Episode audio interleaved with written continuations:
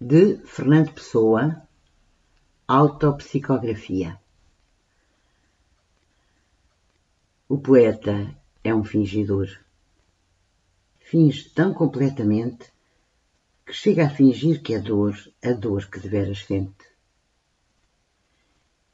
E os que leem o que escreve, na dor lida, sentem bem, não as duas que ele teve, mas só a que eles não têm.